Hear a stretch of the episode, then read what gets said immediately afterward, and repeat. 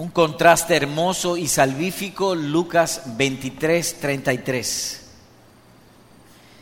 Leo, cuando llegaron al lugar llamado La Calavera, crucificaron allí a Jesús y a los malhechores, uno a la derecha y otro a la izquierda. De inmediato el versículo pudiéramos desglosarlo, y así lo hemos hecho, en tres partes. Aquí vemos tres partes. Y, vamos a tratar de poner esa parte en orden cronológico. Es decir, la crucifixión, la parte de la crucifixión o el acto al final. Lo primero es el lugar. Dice allí, al lugar llamado la calavera. Es decir, que en ese lugar fue en el Monte del Calvario donde él fue crucificado. Y ese lugar era una zona fuera de la ciudad. Es decir, aquí estamos en Santiago, por es algo fuera de la ciudad. Las ciudades no eran tan grandes como ahora, eran más pequeñas y era fuera de la ciudad. Y era un sitio donde usted podía ver en el suelo huesos secos, huesos antiguos, o de mucho tiempo, era un, lugar, diría yo, detestable. Y pudiera haber allí también cadáveres humanos de hace mucho tiempo. Así que ese fue el lugar. También le indica el versículo los acompañantes, los malhechores, dice allí, uno a la derecha y otro a la izquierda. Y el versículo 32 lo particulariza llevaban también a otros dos y que dice que eran malhechores. Es decir, que pudieron haber dicho, llevaban también a otros dos para ser muertos con él, pero eh, eh, hace una aclaración que eran malhechores. Y el escritor divino lo que está tratando de decirnos en esta parte es que los judíos se ocuparon que el sentir y la mente que ellos tenían de este hombre, en su mente un tipejo, no un tipo, no un tipejo, todo el mundo supiera quién era, por eso lo vamos a crucificar entre dos malhechores. Así que se nota lo que ellos pensaban con él. Imagine usted que este hombre, hijo de un carpintero, la mamá de María, aquí mucha gente piensa que él fue, que él fue engendrado en fornicación, y entonces él dice que él les dio, que les dio carne. Que aquel hombre, que, que aquel que dijo Salomón que iba a habitar sobre la tierra, él dice que es él. Crucifíquenlo. Pongámoslos entre dos malhechores. Así que se destaca aquí el desprecio que tenían ellos y lo veían como un hombre entonces indigno y despreciable. Lo que destaca también el odio de su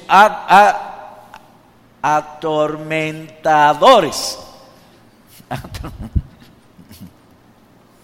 Así que era adecuado hacerlo morir con dos bandidos. Como dice eh, en otro lugar, también llevaban a otros dos. El versículo 32, llevaban también. Hay cosas que ustedes saber, pero esta también.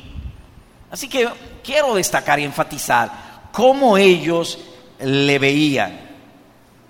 Pensaron que era apropiado meterlo en el saco, que según ellos correspondía a un malhechor de la peor calaña y clase. Él blasfemaba el nombre de Dios. Acuérdense lo que dijo el sumo sacerdote. No necesitamos más nada. Ha blasfemado. Mátenlo. Y eso se destaca aquí. Luego dice la acción o el acto le crucificaron. Es decir, lo ejecutaron y no cualquier ejecución. Este hombre hay que colgarlo, que todo el mundo lo vea. Como se hacen las dictaduras a veces para muestra y para meterle miedo a la gente, que los muertos aparezcan en la calle o, en lugares públicos, así mismo. Que todo el mundo vea, le crucificaron, colgado de dos de sus manos. Así que su muerte fue vergonzosa, y dolorosa. Ahora bien, cuando estudiamos el versículo, entendemos que hay dos asuntos que pueden ser inferido del mismo. Y así queremos hablar en esta noche. Primero, la ingratitud natural del hombre. Y segundo, el incuestionable amor del Señor Jesucristo. Por eso llamamos un contraste hermoso y salvífico. Mientras ellos se encendían en rabia para matarlo, Él entregaba su corazón para salvarlos. Así que es un contraste sencillamente dulce, hermoso, maravilloso. No encuentro palabras de cómo describir lo que viene al corazón cuando uno ve este acto de nuestro Señor Jesucristo. Así que empecemos con lo primero, la ingratitud natural del ser humano. Para los judíos, uno de los mayores signos del desprecio de Dios en contra de una persona era la lepra. Ustedes si leen en Levítico, sobre todo en el Pentateuco, eh, eh, eh, pudiéramos ver eso. Y Jesús era tenido peor que un leproso, como si todas sus calamidades vinieron del justo, justo juicio de Dios contra él por haber blasfemado. Él fue tenido, como dice el profeta Isaías, castigado por Dios. Y la censura es correcta, fue castigado por Dios, pero mal aplicada, porque él fue castigado por Dios en nuestro lugar, no por él mismo. Y nosotros a veces caemos en eso, entendemos algo, es correcto lo que estamos entendiendo y mal aplicamos. Por eso dice que el hombre sabio es aquel que sabe aplicar bien. Así que a estas personas le faltó sabiduría. Para ellos lo tenían azotado por herido de Dios y afligido. Y así estaba profetizado que habría de sufrir mucho. Y, llama nuestra atención, ninguno pudo verlo pagando por nuestros pecados. Nadie pudo verlo. Aun cuando Isaías decía que él iba a ser molido por nuestros pecados. Pero nadie pudo verlo así, ni siquiera sus discípulos. Ustedes recordarán que salieron corriendo. Y después de resucitado dudaban que Él había resucitado. Si Dios no nos revela, no hay manera de ver la luz. Nunca hubiésemos podido ver hermosura en Jesucristo, a menos que Dios abra nuestros ojos para ver esa hermosura. Y también además así estaba profetizado, porque el profeta Isaías, en Isaías 53, verso 1 dice, ¿quién ha creído a nuestro anuncio? En otras palabras, esto va a ser tan terrible que no hay manera que uno pueda creer en él, de manera o de forma natural.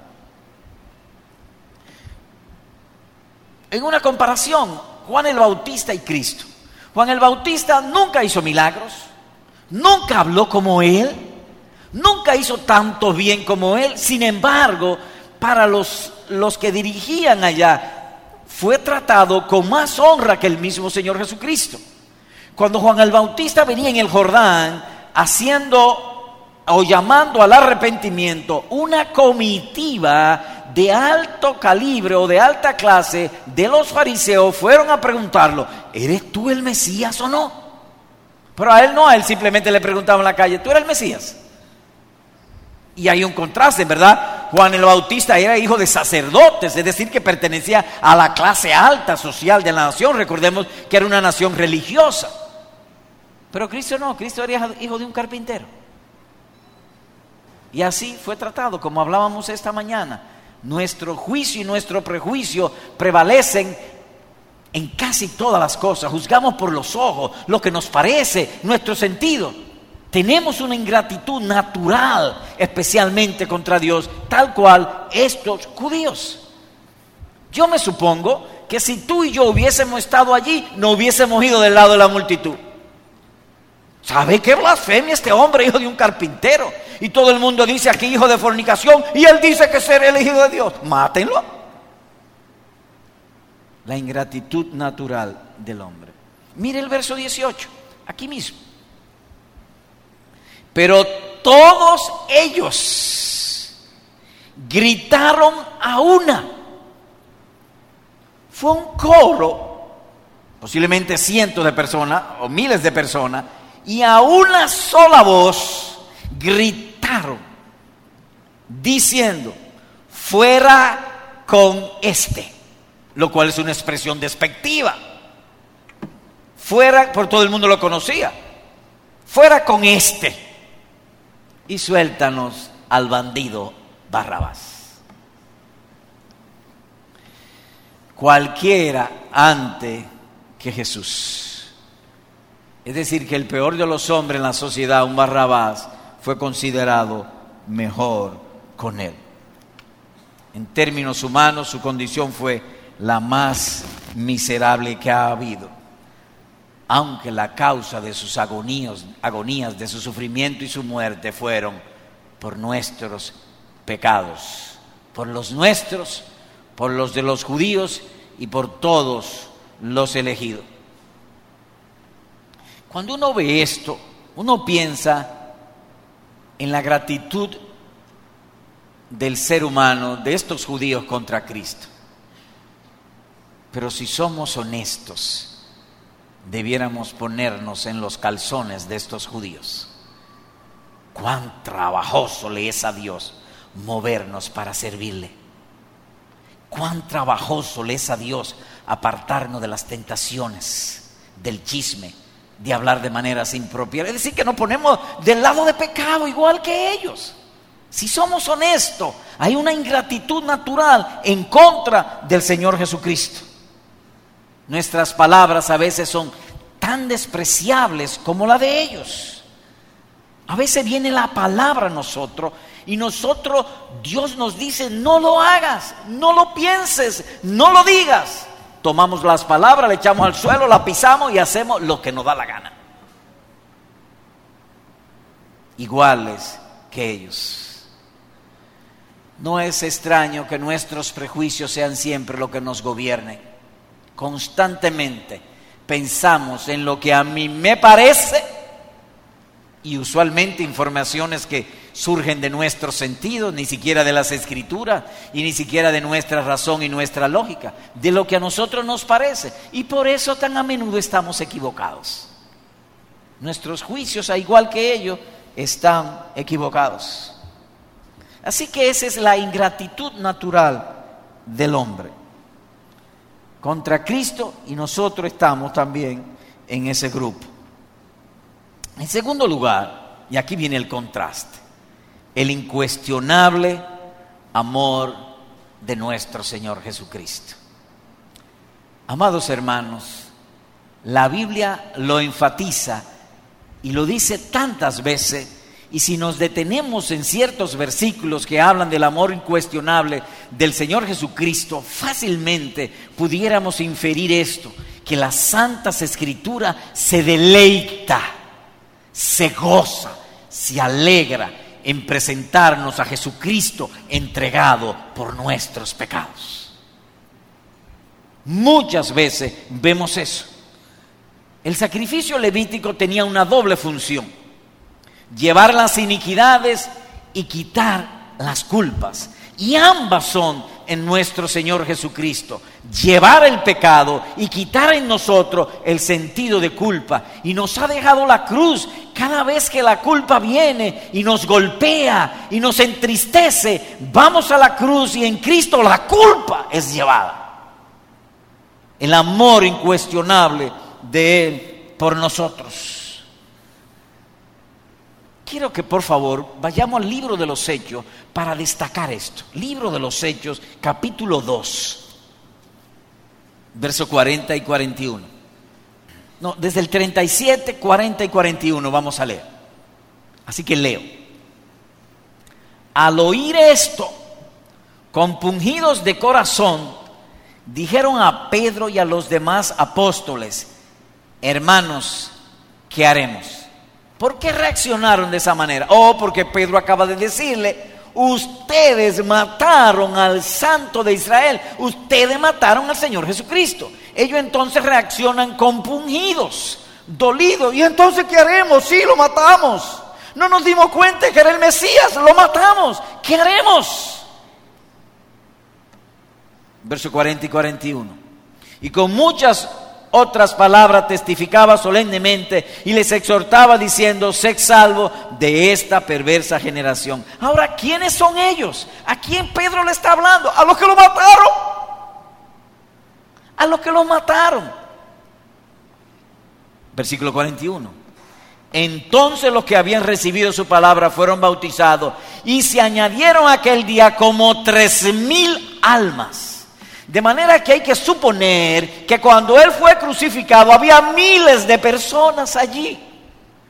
Y ellos hicieron lo posible, danos a Barrabás, pero a este mátalo, mátalo. Y Jesús, yo los amo, voy a morir por ellos. Su vergüenza, su culpa, su maldad, su tirria contra mí, la cojo y muero por ellos.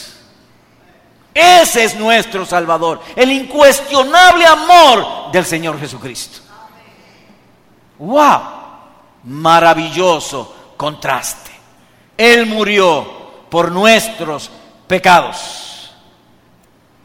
Varios son los textos que anuncian esta verdad, como he dicho, con especial deleite. Oigan este, Él mismo llevó nuestros pecados en su cuerpo sobre la cruz, como si la Biblia se gozara. Óiganme, lo voy a proclamar. Él mismo llevó nuestros pecados, gozándose, habiendo sido, perdón, a fin de que muramos al pecado y vivamos a la justicia, porque sus, por sus heridas fuisteis sanados. Así también Cristo, habiendo sido ofrecido una vez para llevar los pecados de muchos. He ahí el Cordero de Dios que quita el pecado del mundo. Primera de Pedro 2.24, Hebreos 9.28, Juan 1.29. He aquí, este es el televisor que por bajo precio le da mucha calidad. Así se anuncia la Biblia. Y más que eso, a Cristo muriendo por nuestros pecados. Se deleita en hacer ese, esa propaganda. Y aquel texto tan hermoso, al que no conoció pecado, por ti, por mí, lo hizo pecado para que fuésemos hechos justicia de Dios en él. Justicia de Dios en él. ¿Y qué significa eso de justicia? Creo que Mateo 6 nos explicaría lo que es justicia. Vayamos allá. Mateo 6. Perdón, Mateo 5. Fuimos hechos justicia de Dios en él que significa entonces que hemos sido hechos justicia de Dios. Bueno, el profeta dice, Jehová el Señor justicia nuestra. ¿Pero qué significa justicia? Creo que eh, eh, Mateo 5:20 lo, lo define. Leo. Porque yo os digo que si vuestra justicia no supera la de los escribas y fariseos, no entraréis en el reino de los cielos. Creo que puedo decirlo de otro modo esto, a manera de comentario. Así que lo voy a leer de otro modo. Porque os digo, versículo 20, que si vuestra conducta moral y religiosa, o vuestra justicia, que es lo mismo, no supera la de los escribas y fariseos, no entraréis en el reino de los cielos. ¿Sabes tú cuál es la justicia nuestra delante de Dios? La de Dios al que no conoció pecado, por nosotros lo hizo pecado. ¿Y para qué lo hizo pecado? Para que fuésemos hechos justicia de Dios, conducta moral y religiosa de Dios en la tierra, a nosotros. Y estábamos nosotros entre aquel grupo que dice, suéltanos a Barrabá, pero a él mátalo. El incuestionable amor del Señor Jesucristo. Gloria sean dada a Dios en su iglesia, en Cristo Jesús, por todos los siglos, por todas las generaciones y todo el pueblo, digamos a una voz, amén y amén. Ese es nuestro Salvador. Gloria sea a su nombre. Justificado pues es más o menos lo siguiente que le entregamos todos nuestros harapos ropa sucia, fea, apestosa, se la entregamos mediante la fe y el lino fino, blanco y resplandeciente del Hijo de Dios nos ha dado a nosotros. Es el mejor negocio del mundo. Uno trae harapos con fe y nos dan la justicia de Dios. El incuestionable amor del Señor Jesucristo. Así que todo lo malo, todo lo feo, todo lo vergonzoso, todo lo despreciable en el pecador lo toma Cristo para sí mismo y muere por ellas. Él es pecado en nosotros o por nosotros y nosotros justicia de Dios en él. Amén. Así que en el sacrificio de Cristo es el sacrificio de Cristo es maravilloso. Cómo Dios en su misericordia ha hecho que nuestro pecado lo contagie para curarnos. ¿Saben eso? Él se juntó con nosotros y se contagió. El virus del pecado le cayó y se fue el virus de nosotros. Él murió y nosotros vivimos. Ese es el amor de nuestro Salvador. Como dice el apóstol, Él mismo llevó nuestros pecados en su cuerpo sobre la cruz a fin de que muramos al pecado y vivamos a la justicia porque por sus heridas o por su muerte fuisteis sanados. Primera de Pedro capítulo 2, versículo número 24. Y como alguien ha dicho, y leo, cuando la enfermedad se acerca, la salud se aleja y el cuerpo muere, pierde la vida. Cuando el pecado está presente, Dios se aleja y el alma se condena. Pero si el pecado es quitado, como es quitado en Cristo, Dios que es fuente de vida se acerca y el hombre se salva, vive, termina pues la cita. ¿Qué hemos visto en esta ocasión? Bueno, por un lado, hemos titulado un hermoso, un contraste hermoso y salvífico. Nuestra ingratitud natural, lo tardo que somos para obedecer, lo pronto para inclinarnos al mal y oponernos al bien, pero al mismo tiempo el incuestionable amor del Señor Jesucristo. Una multitud de tres mil, yo creo que se convirtieron toditos. Él le dijo al Padre, no, eh, mire, yo han hecho todo eso malo, pero ponlo a mi cuenta. Yo muero por ellos. Una aplicación. Hermano amado, esfuérzate en alcanzar la certeza de tu entendimiento, de tal modo que tú seas capaz de consolarte a ti mismo con esta verdad. Recordemos que la consolación no quita el problema. La consolación me fortalece en contra del problema. Imagínate que, mírame bien, chiquito, flaco y ya viejo. Aunque mi esposa no quiere que yo diga viejo, pero como ya no está aquí, yo puedo decir. Me ponen a pelear con Mike Tyson. Ya usted sabe. ¡Pum! Pero quedé vivo. En el suelo, pero vivo. Entonces viene del cielo el consuelo. ¿Qué hace el consuelo? Me levanta. Él se va a cansar de golpearme, pero no me va a matar. El consuelo hace eso. De manera que lo que quiero decir con esto es que esta es verdad que hemos hablado, el amor incuestionable del Señor Jesucristo, nosotros podamos aplicarlo correctamente. Que continuamente nosotros nos digamos a nosotros mismos, como hacía David y le predicaba a su alma. Él le predicaba a su alma. Él le dice a su alma, ¿cómo me dices tú que yo salga corriendo para el monte? No, voy a esperar en Dios. ¿Y qué he de decirle a mi alma? Cristo murió por mis pecados. Él fue resucitado al tercer día de entre los muertos. Como cantamos, mi gloria es la cruz.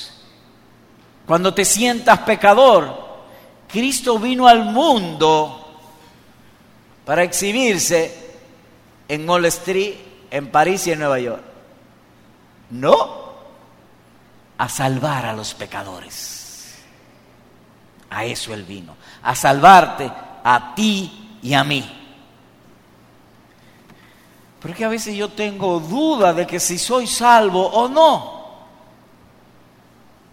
Ahora, cuando tú me dices que tienes duda, ¿qué es lo que tú quieres que yo te diga? No, que tú me estás preguntando. Sí, yo le estoy preguntando, ¿qué hago cuando tengo dudas? Bueno, vamos a preguntarle a Dios. Señor, ¿cómo es ese asunto de este hermano que tiene duda, que él cree que no es salvo? ¿Qué le digo? Dios quiere que todos los hombres sean salvos, salvos y vengan al pleno conocimiento de la verdad. Primera Timoteo 2.14. ¿Viste tú en este pasaje cómo ellos se afanaron en matarlo y Cristo en salvar? Ellos se hundieron en pecado y Cristo en salvarlo. Cristo quiere que tú y yo seamos salvos por siempre. Te pregunto, ¿cuánto cuesta el universo? Imagínate el universo, el tamaño enorme del universo, que para el hombre es inconmensurable. El hombre no ha podido medirlo y los científicos dicen que posiblemente nunca puedan medirlo. Cristo vale más que diez mil universos. No un universo, diez mil universos. Y el Padre lo sacrificó por ti por mí. De manera que Dios nos ayude a predicarnos a nosotros mismos, a consolarnos a nosotros mismos. Y finalmente, para concluir, te invito a Isaías 53 leer los versículos 4 al 6 como punto final en la meditación que hemos traído en esta ocasión. Del 3 al 5 voy a leer. Al 6, al 6, 3 al 6. Leo. Fue despreciado y desechado de los hombres, varón de dolores y experimentado en aflicción y como uno de quien los hombres esconden el rostro, fue despreciado y no le estimamos. Tal cual hemos visto en Lucas 23. Así fue él, despreciado y no le estimamos. Ahora viene el verso 4, una proposición. Ciertamente, Él llevó nuestras enfermedades y cargó con nuestros dolores, con todo, nosotros le tuvimos por azotado, por herido de Dios y afligido. Dios lo puso para salvarnos, pero nosotros pensamos lo contrario. Versículo 5. Mas Él, pero Él, en realidad o en verdad o ciertamente, fue herido por nuestras transgresiones, molido por nuestras iniquidades. El castigo por nuestra paz, por tener paz, cayó sobre Él. Y por sus heridas hemos sido sanados. Todos nosotros nos descarriamos como ovejas, nos apartamos cada cual por su camino, pero el Señor hizo que cayera sobre él la iniquidad de todos nosotros. A Dios sea la gloria en su iglesia. Amén.